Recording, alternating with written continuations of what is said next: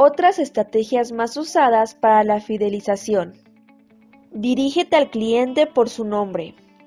El cliente no es un número de tu lista de contactos, ni un número del total de personas que te compran. Es mucho más que eso. Persona con nombre y apellidos, la cual se siente especial cuando te diriges a ella por su nombre. Se sentirá más cómodo y cercano a la empresa y al comercial con el que trate en ese momento. Cuida a los trabajadores de tu empresa. Ellos son tus primeros clientes. Si tus trabajadores están contentos, tus clientes también lo estarán y recomendarán a más personas. Atención al cliente. No dudes en pedir perdón si has cometido algún error y sé claro como el agua. Reduce las esperas.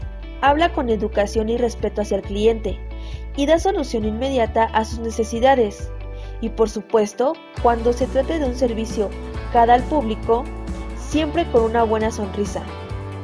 Agradables sorpresas.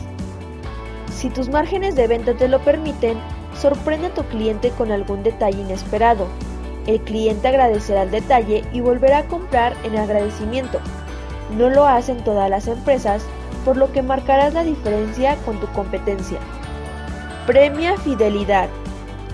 Analiza si tus márgenes te lo permiten. Es muy sencillo. Consiste en ofrecer descuentos y ofertas solo a los clientes fieles y con ese descuento realizarán una siguiente compra. Ellos se sentirán contentos y con un servicio exclusivo en relación con otros clientes y repetirán sin duda. Crea comunidad y sentido de pertenencia.